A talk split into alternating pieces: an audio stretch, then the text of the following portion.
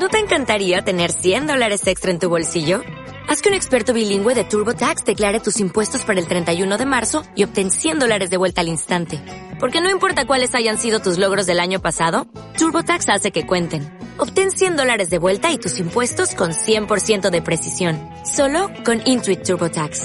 Debes declarar para el 31 de marzo. Crédito solo aplicable al costo de la presentación federal con TurboTax Full Service. Oferta sujeta a cambios o cancelación en cualquier momento.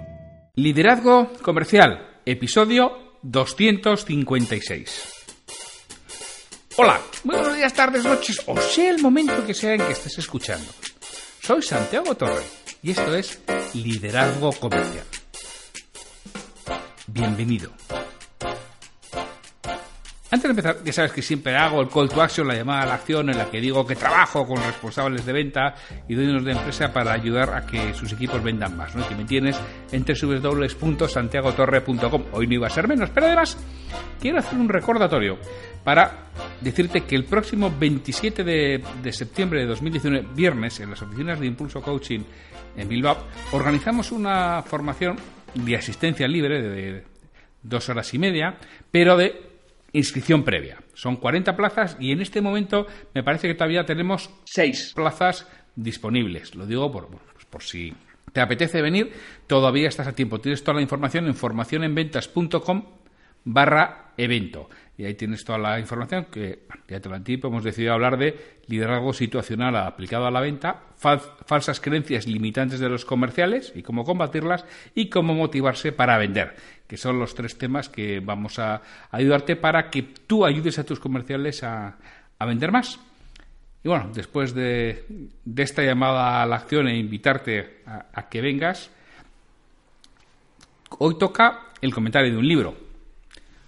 Hoy el libro que voy a, comentar se denomina Marketing de Contenidos y su autor es Neil Revilla. La sinopsis del libro es, el contenido de este libro te ayudará a desarrollar dos habilidades. La primera es la habilidad de crear el público para cada uno de tus productos o servicios. Y la segunda es la de persuadir a estos públicos para que compren y repitan. Ambas habilidades se basan, en, la utilidad y el valor que eres capaz de crear para tu público. El proceso de ventas más eficiente es aquel en el que somos proactivos en la creación de nuestros públicos. Este enfoque consiste en que no dependamos de las visitas a nuestra página web ni el posicionamiento en Google y mucho menos de que algún día nos llamen porque han visto alguna publicidad de nuestro negocio. En este libro aprenderás paso a paso, paso a paso a generar candidatos, madurarlos y convertirlos en clientes finales.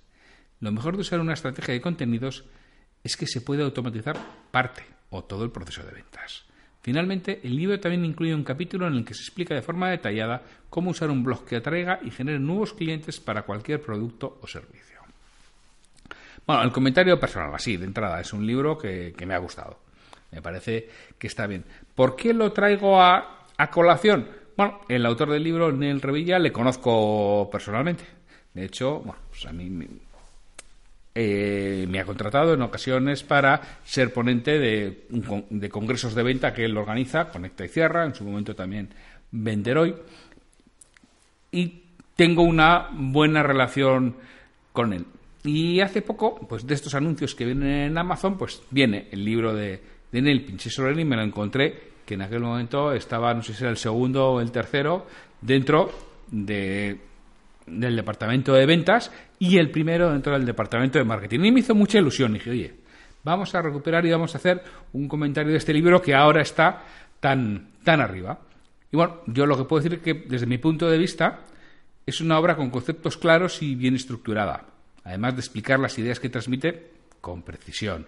Es de esos que hay que volver a leer y tener a mano para consultar que es posible que cuando lo leas quizá no esté todo lo actualizado del mundo, porque todo este tema de marketing de contenidos, de blogs, va a una velocidad de vértigo, ¿no? Y lo que vale hoy, pues igual dentro de ocho meses está obsoleto porque ha salido una nueva herramienta. Bueno, pues eso te puede pasar siempre con un libro de, estas características. La ventaja que tiene el de Nail es que no está tan enfocado a, al uso concreto de la herramienta como otros que hay, que en el momento que esa herramienta se desfasa ya están obsoletos, sino que es una obra mucho más de, conceptos. para que utilices la herramienta que utilices. Hoy en día está de moda una red social y mañana está otra. Bueno, al final el concepto suele ser lo mismo, la herramienta es lo que cambiará, pero lo que es el concepto y la base es exactamente igual. Y además, bueno, ya os he dicho que le conozco personalmente, y me consta que lo que dice en la obra es lo que él practica, es decir, ha puesto, eh, ha puesto en papel, en negro sobre blanco, lo que él hace y lo que además pues le va bien. Su filosofía es la de crear comunidad, aportar valor y después conseguir que ellos vengan a ti. Podríamos resumirlo en crear, ser útil, aportar valor y, por último, monetizar a través del marketing de contenidos. El libro está dividido en cinco partes. Atraer al público a través de contenidos, captar clientes potenciales usando contenidos, proceso de maduración de clientes, proceso de cierre y repetición de compra y la última parte que es cómo escribir artículos en un blog para vender. Esto es lo que él nos plantea. Entonces, lo primero es atraer a tu público a través de contenidos. Muchas empresas piensan que siendo importante atraer a más público y ponen el foco en parecer grandes, en dar imagen de de mucho peso y dar imagen de mucha potencia. Y no siempre es cierto, no siempre es bueno poner el foco en parecer grandes y pensando que siendo importante voy a atraer a más público. No es así. Tenemos que aprender muy bien quién es nuestro público, cómo atraerle, cómo captar su atención en tres segundos. No vamos a tener mucho más en Internet, nos dice Neil. Y Neil en este capítulo nos lo va contando, cómo lo puedes conseguir. Nos explica cómo poner título a los artículos, qué tipo de contenido conviene usar, cómo distribuirlo en redes sociales, en resumen, cómo tener una estrategia correcta y no ir a salto de mata, según se nos vaya ocurriendo, que es en lo que muchos hemos caído en muchos momentos. Ir a salto de mata según nos apetecía entonces no suele ser lo mejor. Yo me preguntan en ciertas ocasiones, pero esto de grabar un podcast diario tiene que ser tremendo. Y dice, sí, yo reconozco que ha habido momentos que ha sido tremendo. Es un trabajo duro, pero yo ya he aprendido, y espero que no me vuelva a en toro, aunque bueno, ya sabes que el hombre es el animal que tropieza dos veces con la misma piedra. Yo en estos momentos ya estoy haciendo un plan de contenidos a tres meses vista, con lo cual cada día es ejecutar, no tengo que pensar, porque claro, cuando llegaba el momento de ¿de qué hablo hoy? eso es tremendo. Pero cuando tienes tu plan de contenidos, estamos hablando de marketing de contenidos, que es el libro de Neil. Cuando tienes tu plan de contenidos, sencillamente, hoy de qué me toca hablar, porque lo he pensado en un momento determinado, que lo he hecho para las siguientes 12 semanas. Un trimestre tiene exactamente 13 semanas. 13 por 7, 91. Son exactamente 13 semanas lo que tiene un trimestre. Entonces, la, primera semana yo planifico lo de esa, por supuesto, y la de, bueno, no es exactamente la primera, y la, y la, sino la anterior, pero bueno, y la de las 12 siguientes. Y luego alguna modificación haces, hombre, indudablemente, yo lo puedes repasar y puedes hacer modificaciones porque lo que pensaste en su día, hoy en día que es otra cosa, pero es muy sencillo. Pues esto es lo mismo. Él te dice, ten un plan, Ten un plan para tus contenidos. No vayas improvisando, no vayas a lo que se te ocurra, que no suele ser la mejor elección. El segundo punto de los que nos habla es captar clientes potenciales usando contenidos. Los contenidos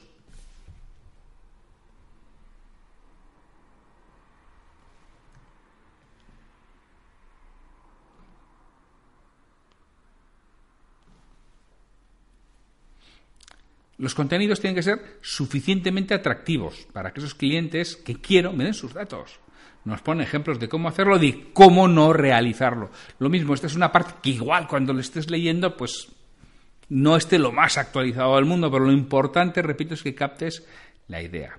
Tienes que tener en cuenta que debes de tener una propuesta para cada tipo de público o producto. No puedes tener una genérica y válida para todos. Eso no es efectivo. Una vez que lo tengas, tienes que centrarte en preparar una buena propuesta que además contenga prueba social y prueba funcional. Nos explica lo que es la prueba social, lo que es la prueba funcional. tu página web tiene que tener un diseño adecuado para la venta y no siempre es así. Todavía vemos muchas webs cuya finalidad es mostrar más que captar, retener y capturar datos. El tercer paso es proceso de maduración de clientes. Ya me han dejado sus datos. Ya he conseguido un, primer contacto. ¿Y ahora qué? ¡A saco, Paco! ¡Venga, toma oferta! pues no suele ser lo mejor. Él decía en el capítulo anterior que cuando captas de un posible cliente todavía en ese momento está muy maduro. para acciones comerciales, que es lo que nos hace Bernail.